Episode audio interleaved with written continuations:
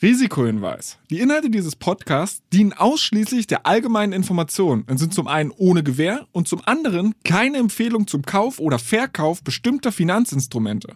Es handelt sich hierbei nicht um Anlagevermittlung, Anlageberatung oder ähnliches. Ihr entscheidet selbst, was ihr macht. Beckers Bets, der Investment-Podcast mit Jan Beckers.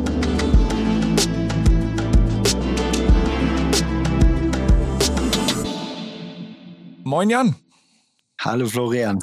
Es ist mal wieder zwei Wochen her, dass wir das letzte Mal gesprochen haben. Es ist sehr, sehr viel passiert und wir haben überlegt, dass wir diese Folge mal wieder so ein bisschen unter dem Thema Krypto aufhängen. Deshalb haben wir uns als Verstärkung H mitgebracht und der managt jetzt zusammen mit dir äh, die Kryptofonds bei BitCapital. Moin H. Moin Florian. Bevor wir jetzt aber auf das Thema Krypto eingehen, vielleicht nochmal ein Marktupdate von dir, Jan. Äh, ganz an den Anfang gestellt. Wie hast du die letzten zwei Wochen erlebt? Ja, ähm, generell ist die Welt natürlich weiterhin von, von vielen Unsicherheiten geprägt, äh, ähm, politischer Natur, durch den Krieg, durch die resultierende Inflation, äh, daher eingehende Zinsängste. Ähm, man kann aber sagen, die Märkte scheinen sich jetzt insgesamt relativ gesehen besser daran gewöhnt zu haben. Das heißt, äh, wenn wir jetzt mal auf Indizes gucken, aber auch auf unsere eigenen Fonds, ähm, dann sind wir inzwischen jetzt äh, ein gutes Stück wieder vom Low entfernt und sehen auch tendenziell eine positive Entwicklung bei weiteren Risk-Taking Assets. Das heißt, die Leute investieren zunehmend wieder differenzierter in gute Tech-Companies. Ähm, die Leute investieren zunehmend wieder in Bitcoin und, äh, und Kryptowährungen. Jetzt hast du mir die Überleitung natürlich sehr einfach gemacht, indem du schon ein, zwei Mal das Kryptothema angesprochen hast. Deshalb direkt auch mal die Frage da rein, äh, was sind denn da die aktuellen spannenden Entwicklungen, die ihr euch anschaut? Ja, da würde ich vielleicht gleich einsteigen, Flo. Und Jan, du kannst dann später natürlich auch gern äh, ergänzen. Ähm, ich glaube, das größte Thema, was äh, die ganze Kryptoszene für die nächsten drei, vier Monate wahrscheinlich äh, beschäftigen wird, ist die Umstellung von Proof of Work zu Proof of Stake bei Ethereum. Ethereum ist ja quasi der äh, zweitgrößte ähm, ähm, unter den Kryptoassets nach Bitcoin und auch die meistgenutzte Smart Contract Plattform, die jetzt seit ähm, ja, sieben Jahren in etwa, mehr als sieben Jahren schon aktiv äh, ist und schon diverse diverse Nutzer und Use Cases ähm, auf der Plattform verzeichne. Und ähm, letztendlich wird Ethereum jetzt einen technischen Wandel durchführen, der den Validierungsmechanismus in der underlying Blockchain letztendlich abändert. Ähm, das geschieht aus diversen Gründen. Ähm, einerseits ist Ethereum, wie wir es aktuell kennen, nicht skalierbar genug. Das heißt, Transaktionen kosten zu viel Geld, dauern zu lange Zeit und ähm, können damit halt nicht ähm, zum Beispiel diverse Finanzapplikationen äh, on top ermöglichen, die eben diesen schnelleren Throughput benötigen.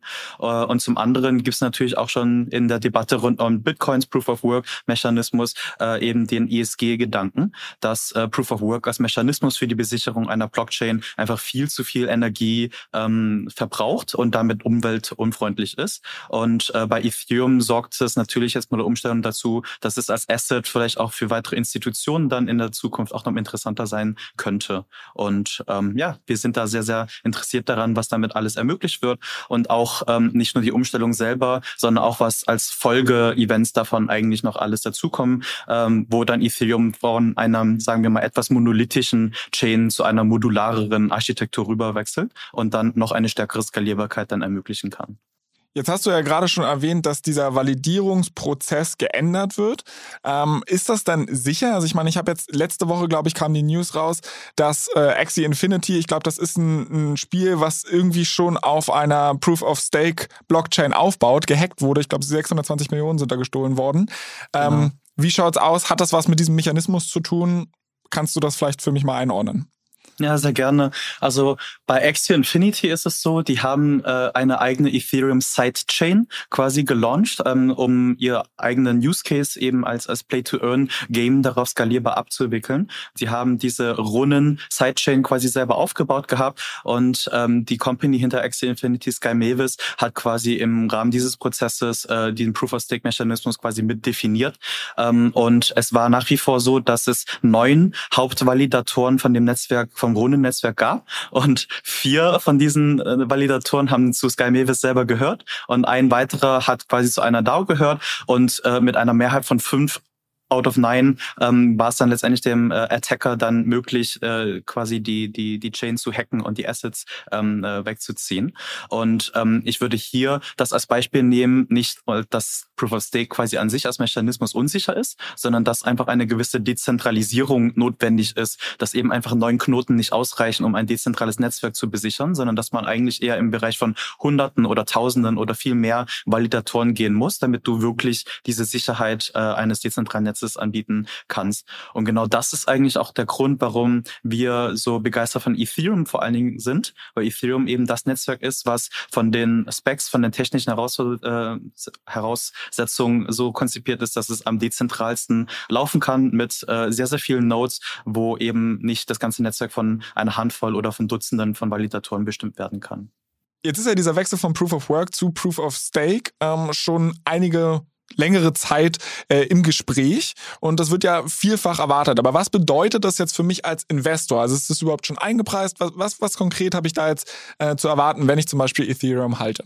Generell ist so ein sehr großer technischer Wechsel am quasi lebenden Objekt natürlich immer etwas, was eine hohe Komplexität mit sich bringt, gerade weil es ja eben hier um große Werte geht und man einfach echt aufpassen muss, dass eben keine Fehler da reinkommen.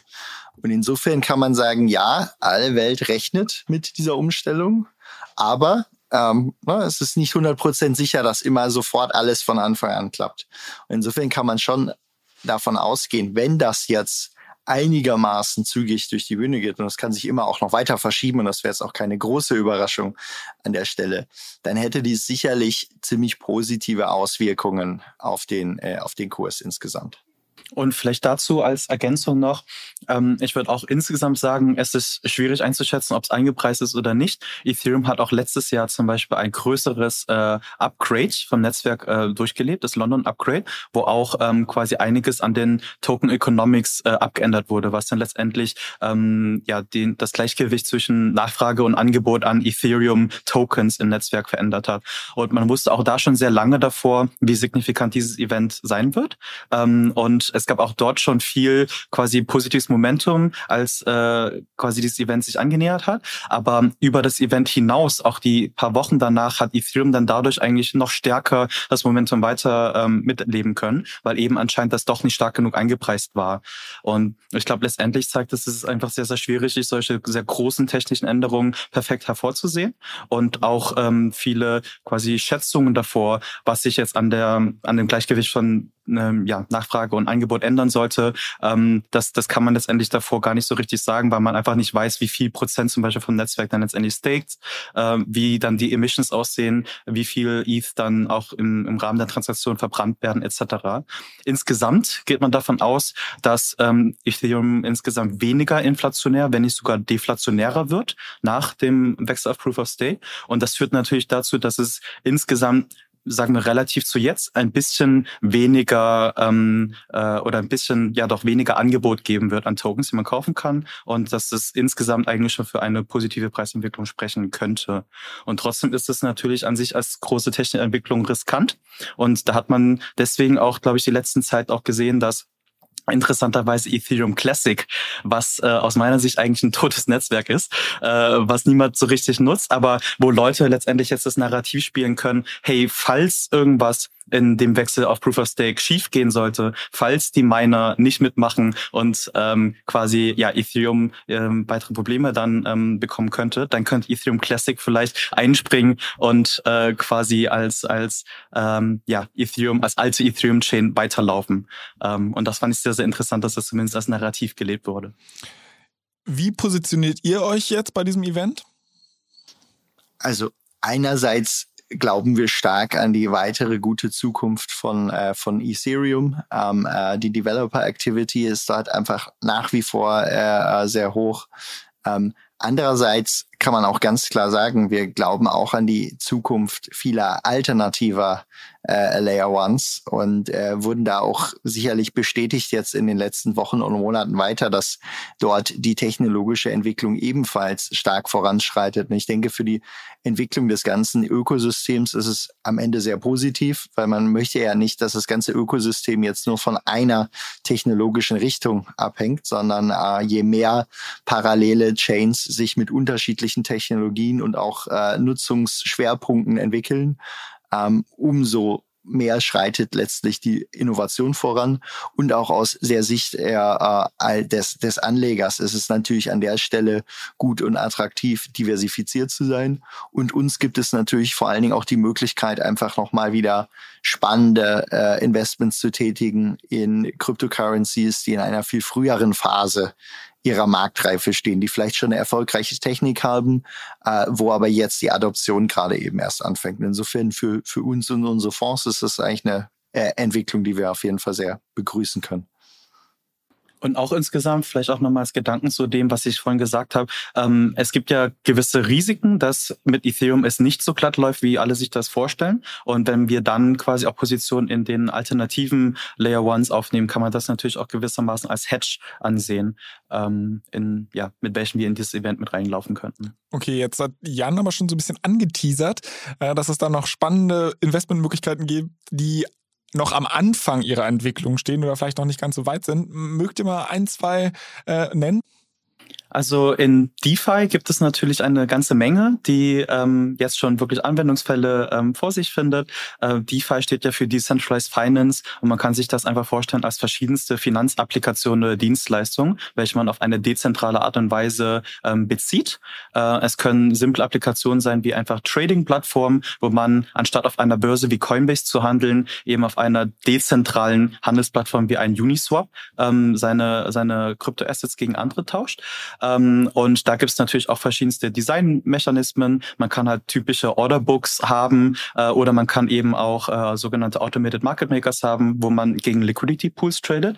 Ähm, also ja, unterschiedlichste Art und Weisen, seine, seine Coins zu swappen. Es gibt dann aber auch diverse Use Cases, zum Beispiel rund ums Thema Lending. Ähm, einer der ersten Use Cases in DeFi, äh, damals 2017, 18 äh, entwickelt, war ja MakerDAO, ähm, was die Möglichkeit gegeben hat, ein, ein Margin Loan aufzunehmen gegen seine Ethereum-Position, wo man letztendlich Ethereum in einen Collateral Collateral Debt Position hinterlässt und dagegen, solange das Collateral Ratio hoch genug ist, eben ein, ein Loan sich generieren kann. Ähm, und inzwischen gibt es natürlich viel, viel mehr weitere Lending-Protokolle. Es gibt mehr Lending-Protokolle im Bereich besichertes, äh, besicherten Krediten. Da gibt es zum Beispiel auch ähm, Plattformen wie Compound oder Aave, wo man letztendlich verschiedenste Assets, also nicht nur Ethereum, sondern auch alle möglichen anderen Krypto-Assets als Collateral hinterlegen kann und auch alle möglichen anderen Assets dagegen äh, sich ausborgen kann, ähm, auch mit einer gewissen Überbesicherung und dann gibt es jetzt natürlich auch noch weitere Plattformen, die an der Kapitaleffizienz von den Krediten arbeiten und dort dann unter anderem zum Beispiel ermöglichen, niedrigeres äh, Besicherungsverhältnis dann anzubieten oder vielleicht in die Richtung zu gehen, wo, wenn zum Beispiel eine Liquidierung stattfindet, diese nicht so teuer ist wie zum Beispiel bei einem Aave. Ein Aave nimmt ähm, standardgemäß immer zehn Prozent, wenn deine Position liquidiert wird. Es gibt inzwischen zum Beispiel neuere Protokolle wie Euler Finance, die das ein bisschen dynamischer und variabler ähm, strukturieren und somit ist attraktiver äh, macht für Kreditnehmer, ähm, dann sich da letztendlich einen Kredit zu nehmen. Und dort sehen wir letztendlich sehr, sehr viel Innovation weiterhin, weil auch da Lending und Leverage einer der ähm, ja einer der äh, nachgefragtesten Produkte im Kryptosystem ist.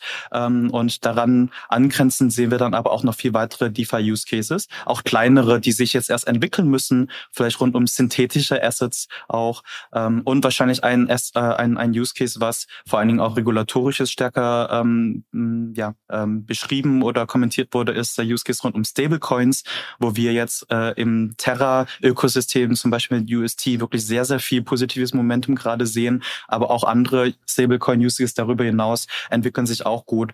Auch nicht nur quasi reine algorithmische Stablecoins wie UST, sondern auch ja fractional Stablecoins wie Nfrax finden wir auch sehr interessant, das zu beobachten. Genau, wenn wir vielleicht nochmal auf das, das Thema Lending an der Stelle äh, gehen, Ähm, äh, was wir jetzt spannend finden, wenn man sich eine klassische Bank anguckt oder so, dann kommen typischerweise 70 Prozent der Bankgewinne äh, aus dem Kreditgeschäft und der Kreditvergabe. Ähm, und das sind häufig einfach sehr, sehr manuelle Prozesse, wo irgendwie viele Sachbearbeiter oder sowas eingebunden äh, sind, wo insgesamt ziemlich viel Papier gewälzt wird. Ähm, und das sind Themen, die zumindest teilweise technologisch äh, äh, eben über Smart Contracts deutlich vereinfacht abgebildet äh, werden können. Und ähm, wir glauben, dass einfach diese Marktgröße, die es dort gibt und diese in Teilbereichen zumindest offensichtliche technologische Überlegenheit von, ähm, äh, von, von, von einigen ähm, äh, Kryptoansätzen dort, dass die derzeit in den aktuellen Marktbewertungen nicht wiedergespiegelt wird und dass eigentlich dort eine schöne Opportunity geben wird, äh, sich in den nächsten, ich sag mal, irgendwo drei bis zwölf Monaten dort in die spannendsten Protokolle zu positionieren. Jetzt habt ihr über relativ viele fancy Anwendungscases schon gesprochen. Wie viel davon ist Zukunftsmusik und wie viel davon ist wirklich jetzt schon da, was ich als Konsument auch wirklich nutzen kann? Also man muss sagen, das ist jetzt schon da und dort werden Milliarden getradet und Milliarden verliehen äh, äh und ne, dreistellige äh, Millionensummen an irgendwo Gebühren oder so dafür bezahlt. Ne? Es ist nicht so, dass es jetzt es nicht gibt.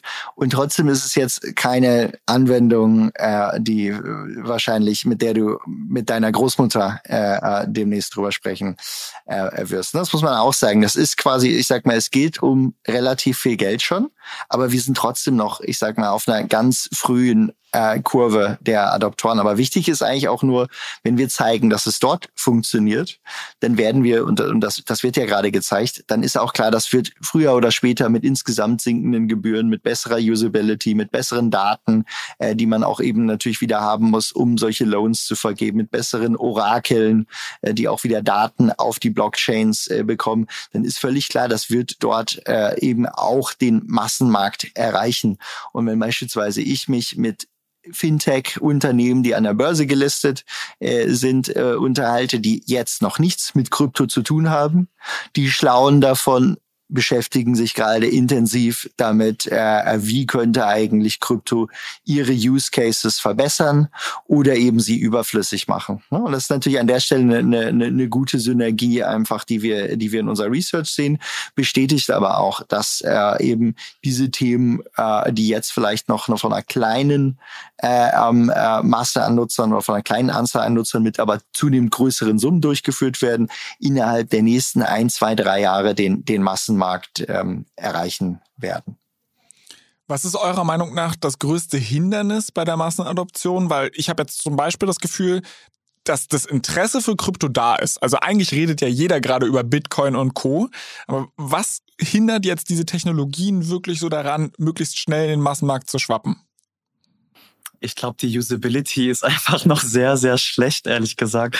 Also ich bin, äh, ich bin halbwegs techy und liebe es auch, neue Produkte auszuprobieren und äh, hier und da auch mal ein bisschen mehr Zeit rein zu äh, investieren, äh, um das zum Laufen zu bekommen. Aber ich könnte mir nicht vorstellen, wie meine Mutter sich ein Metamask Wallet runterlädt, dann von ihrem Coinbase-Account dort Ether drauf äh, versendet, dann aber mit einem Produkt auf Avalanche interagieren möchte und überhaupt nicht versteht, warum das auf einmal nicht geht, ähm, etc. Also ich glaube, es gibt einfach noch so viele extra Hürden, die man als typischer Web 2 Internetkonsument nicht kennt und man muss einfach über die verschiedenen Schritte lernen. Man hat dann natürlich auch viel Angst gewissermaßen auch, weil man weiß, da ist Geld involviert, man möchte nicht äh, gehackt werden, man möchte alles richtig machen und ja, man braucht da ehrlich gesagt einfach jemanden, der einen an die Hand nimmt und das ein bisschen zeigt.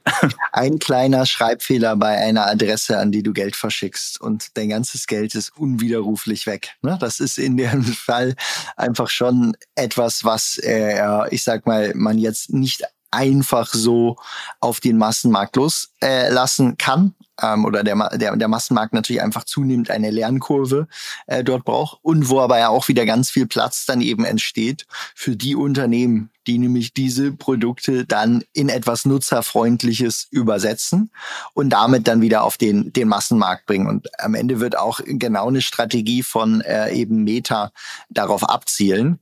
Ähm, die wollen genau auch dieser Intermediär sein, ähm, mit dem äh, dann die ich sag mal, Milliarden Nutzer weltweit von ihnen vielleicht als erstes mal mit Krypto in Berührung kommen, die dann vielleicht im initialen Step irgendwie mal einen NFT dort gespeichert äh, haben, was sie dann irgendwie für Instagram nutzen.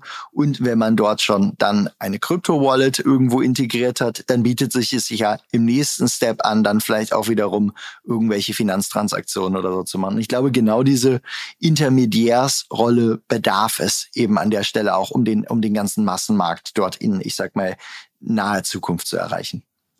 Ein Thema, was im Kryptobereich auch immer wieder fällt, ist NFTs. Wie steht ihr dazu? Wir finden also, das natürlich insgesamt super interessant. Und ähm, das Interessanteste aus meiner Sicht ist zumindest, wenn ich jetzt die letzten 18 Monate betrachte, ähm, davor war relativ viel DeFi getrieben. Ähm, es war ähm, ja auch, ehrlich gesagt, davor auch einiges an Spekulationen da in der 2017er, 18er Bubble. Aber dann die ersten Use Cases, die wirklich ähm, äh, tatsächlich Nutzerzahlen gesehen haben, war alles Finanz-Use Cases. Und mit NFTs haben wir jetzt zum ersten Mal gesehen, wo auch neue Arten von Nutzern letztendlich ins Krypto-Ökosystem reinkamen, die quasi mit NFTs interagieren, als wäre es normale Medien, als wären es Consumer Goods und versuchen quasi damit ihre ähm, Zugehörigkeit zu gewissen Brands, zu gewissen Clubs oder Communities zu symbolisieren. Und ähm, das hat ich ehrlich gesagt am Anfang total unterschätzt. Das hat inzwischen eine gewaltige Größe eingenommen und überspannt nicht nur das Ethereum-Netzwerk an sich, sondern es gibt auch auf Solana diverse NFT-Use-Cases. Jetzt hat inzwischen OpenSea angekündigt, dass auch die Solana-Integration ähm, durchgeführt wird. Ähm, es gibt zum Beispiel auch andere Chains wie jetzt ein Avalanche, die jetzt auch mit DeFi Kingdoms ein NFT-basiertes Game ähm, auch in Krypto mit aufbauen können. Und letztendlich sehen wir einfach, dass durch NFTs und Gaming befähigte Use-Cases jetzt jetzt quasi eine neue Welle an Adopter, äh, an, an Adoption in Krypto hinzuführen konnten. Und das ist an sich natürlich auch gut für die Szene insgesamt, weil die Leute, die dann wegen diesen Use Case getrieben sich Wallets runterladen und mit Krypto-Produkt interagieren, die probieren mit der Zeit natürlich auch die anderen Produkte aus und führen insgesamt dann zu mehr Aktivität in den diversen Netzwerken. Genau, generell glaube ich, muss man trotzdem an der Stelle aufpassen. Ähm, wir finden natürlich NFTs insgesamt äh, äh, total spannend als Weiterentwicklung, glauben auch, dass es, ich sag mal, Bestand haben wird. Wir glauben aber auch, dass äh, so ein Thema äh, ziemlich, ich sag mal, eine ziemlich perfekte Bubble auch sein wird, ne? wo du, wo du sicherlich auch komplett übertriebene Assetpreise äh, sehen wirst für eben einzelne NFTs und wo auch der Großteil aller NFTs, die dort produziert werden, keinen wirklich bleibenden Wert haben, sondern am Ende einfach auch äh, äh, am Ende ist, äh, ja, ich sag mal, Versuche sind eben von den Kreatoren dieser NFTs eben äh, mit relativ wenig Aufwand in relativ kurzer Zeit einigermaßen viel Geld äh, an der Stelle zu machen. Insofern, wir sind jetzt, ich sag mal, für die Masse der Leute, die jetzt äh, nicht, nicht besonders bullish darauf, dass die jetzt alle in einzelne NFTs in großem Stile investieren müssen. Das wird sicherlich passieren und das wird auch, äh, ich sag mal, an der Stelle äh, die Erfolge äh, geben und es wird sicherlich NFTs äh, geben, die gute Investment Cases auch nachhaltig darstellen. Wir glauben aber, weil ja theoretisch jeder sein NFT auf die Welt bringen äh, kann hier, äh, wird es einfach eine gigantische Inflation von, äh, von, von Supply dort äh, geben. Ähm, und äh, insofern finden wir es eigentlich viel spannender, in die unterliegenden Protokolle zu investieren, die eben NFTs ermöglichen, die aber auch wiederum andere Anwendungen ermöglichen. Wir glauben, dass quasi die ganze Attention, die das Thema NFTs dann dem dem Sektor bringt oder der Kryptoökonomie bringt oder auch einzelnen Chains, dann wieder auch genutzt wird, um die nächsten Nutzungscases an der Stelle voranzutreiben. Oder auch Nutzungscases, die jetzt nicht primär auf Spekulation mit NFTs ausgerichtet sind, sondern beispielsweise ist ja auch gut denkbar, dass ein NFT letzten Endes eine Eintrittskarte zu einem Musikkonzert darstellt. Äh, und wenn man diese erwirbt und dann aber weiterverkauft äh, als irgendwie Zwischenhändler oder weil man vielleicht keine Zeit hat, dass vielleicht der originale Künstler dann damit auch noch wieder an dieser zweiten Transaktion automatisch mit verdienen kann. Und insofern, wir begrüßen die Entwicklung total, finden es gut für den Sektor, warnen aber auch davor, äh, ich sag mal, dass jetzt jeder denkt, er kauft sich ein NFT und äh, kann dann damit schnell reich werden. Das ist, ich sag mal, äh, an der Stelle hat es natürlich auch, äh, ja, ich sag mal, gewisse ähm, gewisse, äh, ja, einfach äh, Gefahren, die es mit sich bringt. Ich will jetzt nicht sagen, das ist alles ein Ponzi-Game, aber es hat zumindest in Teilbereichen Elemente davon. Und insofern muss man einfach ganz doll aufpassen, was man an der Stelle macht. Jetzt hattest du schon gesagt, ihr investiert zu, vornehmlich in die zugrunde liegende ähm, Währung der Blockchain und nicht direkt in den NFT. Das hat ja auch regulatorische Gründe, oder? Also ehrlich gesagt, äh, es, es, hat, glaube ich, extrem viele Gründe, warum wir nicht direkt in NFTs investieren. Ähm, äh, also es gibt zwar auch NFT-Funds, die das machen, äh, die sich dann überwiegend aber an High Net Worth Individuals richten.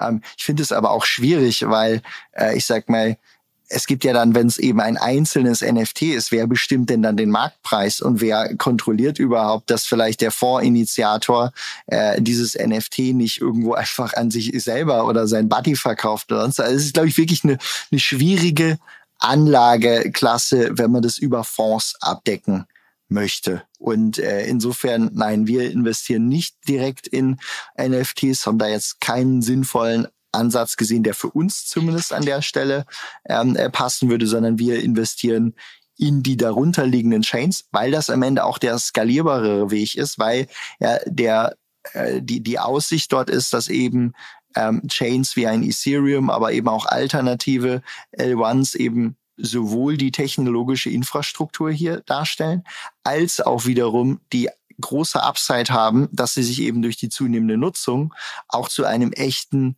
monetären Wert an der Stelle entwickeln.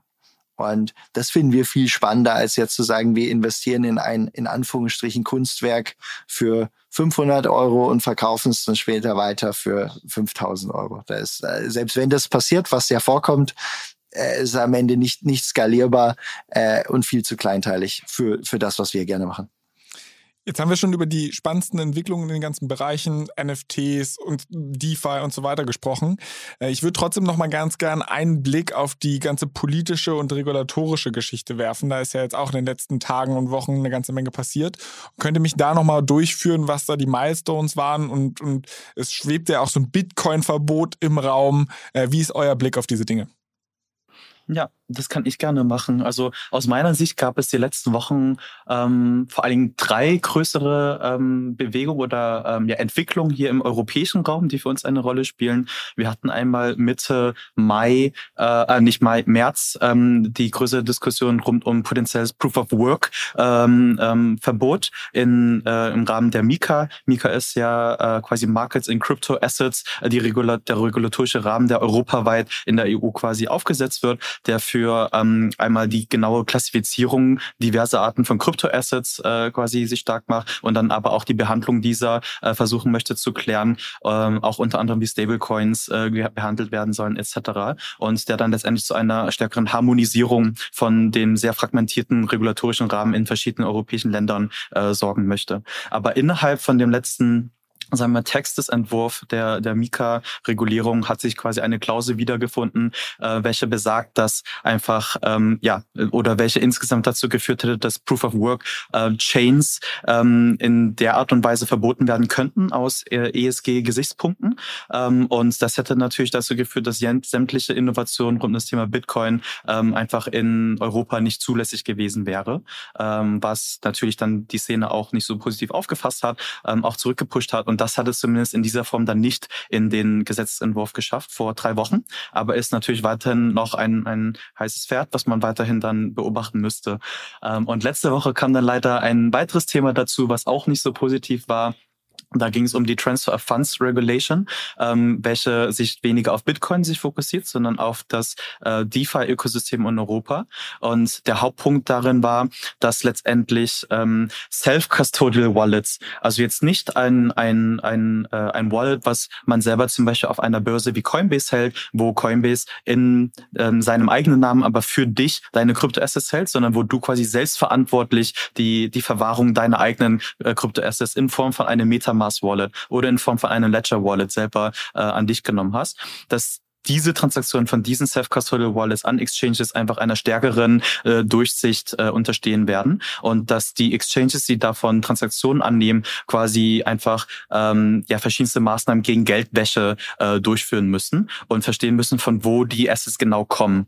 So, wenn wir jetzt aber ähm, von DeFi-Applikationen sprechen, wo man letztendlich mit Smart Contracts ähm, interagiert und diese Smart Contracts gar nicht die Möglichkeit haben, überhaupt Informationen bereitzustellen, wer ist denn eigentlich diese Adresse äh, und wer ist die Person dahinter und wo kommen die Funds denn überhaupt her, etc. Ähm, also Source of Funds äh, kann gar nicht, dann damit gar nicht äh, gewährleistet werden. Dann müsste man das so interpretieren, dass in ganz Europa eigentlich das gesamte DeFi-Ökosystem äh, damit zum Halt kommt, weil Users einfach ihre Self-Custodial Wallets nicht mehr fanden können, damit nicht mehr mit DeFi-Produkten interagieren können und danach dann wieder zurück zu den zentralen Player wie Coinbase zurückgehen könnten.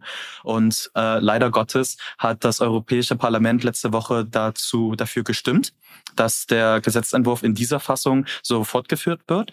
Ähm, das ist so noch nicht komplett durch. Das geht jetzt nochmal durch den Europäischen Rat und die Europäische Kommission. Und selbst danach muss es noch von den äh, Ministern der jeweiligen Ländern angenommen werden. Also es gibt noch diverse Runden, ähm, die dazu sorgen können, dass äh, der Textesentwurf äh, abgeändert werden kann. Aber es ist zumindest schon mal eine sehr ernstzunehmende Lage, wenn ähm, ja, wenn es also, zumindest wäre auf jeden Fall wäre auf jeden Fall wäre auf jeden Fall eine absolute Katastrophe für für unseren Standort, äh, wenn äh, wenn so etwas tatsächlich kommen würde. Und äh, genau, und entsprechend sind sowohl wir als auch viele andere gerade dabei, einfach da vielleicht einfach nochmal die, die Politik besser zu informieren, welche, welche Folgen das an der Stelle hätte. Genau. Und ich habe vorhin gemeint, es gab drei politische oder regulatorische Entwicklungen in Europa, die relevant waren. Das dritte kam äh, jetzt gestern, wenn ich mich richtig erinnere, dazu, wo die UK äh, wiederum einen komplett anderen Kurs fährt als die EU und jetzt einen regulatorischen Rahmen schaffen möchte, der eben Innovationen und auch Stablecoins äh, ermöglichen äh, kann. Und ähm, ja, das finden wir natürlich für äh, unsere europäischen Kollegen auf der Insel sehr positiv, aber wir hoffen natürlich auch, dass das Festland da nachziehen kann und auch ähnlich fortschrittlich denken kann in der Zukunft. Das ist einfach wichtig. Wir stehen einfach äh, äh in einem Welt weltweiten Regulierungswettbewerb. Ähm, und diese Technologien sind viel zu wichtig, als dass wir uns irgendwie erlauben können, ähm, dort äh, immer nur als Bremser aufzutreten. Ähm, und äh, insofern äh, ist, es, ist es wichtig, dass wir dort unsere Politiker auch beim Wort nehmen können, wenn es dann auf wichtige Entscheidungen ankommt, dass sie eben nicht nur pro Krypto sind und sich so äußern, sondern dass dies dann auch den, den Weg in die Gesetze letztlich äh, findet. Jan H., ich danke euch auf jeden Fall. Es hat mir wieder sehr viel Freude bereitet. Wir werden in spätestens zwei Wochen das nächste Mal sprechen. Äh, wenn unsere Hörer derzeit noch irgendwelche Themenwünsche, ähm, Feedback, Kritik haben, dann können Sie uns jederzeit schreiben an backers-bets at financeforward.com. Ich werde insbesondere zu der Folge schon wissen, dass wir wieder das Feedback bekommen werden, die Leute brauchen ein Wörterbuch, um uns überhaupt zu verstehen. Also vielleicht kriegen wir das in den nächsten Folgen hin, äh, ein bisschen Fachtermini und das Denglisch rauszunehmen. Aber wir arbeiten auf jeden Fall daran und ich bedanke mich, wie gesagt, bei euch beiden und äh, alles Gute. Danke dir. Auf Wiedersehen. Ciao, ciao. Dieser Podcast wird euch präsentiert von BitCapital und Finance Forward. Die Produktion wie auch die redaktionelle Verantwortung für die Inhalte liegen bei der Podstars GmbH.